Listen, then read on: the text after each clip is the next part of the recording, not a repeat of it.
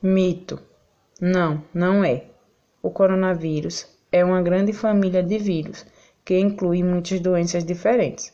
O SARS-CoV-2 compartilha semelhanças com outros coronavírus, quatro dos quais pode causar resfriado comum.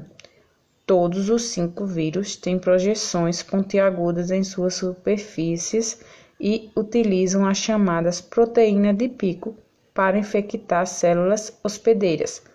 No entanto, os quatro coronavírus frios, chamados de 229E, NL63, OC43 e HKU1, utilizam todos os seres humanos como seus principais hospedeiros. Fonte Setor Saúde, maio de 2020.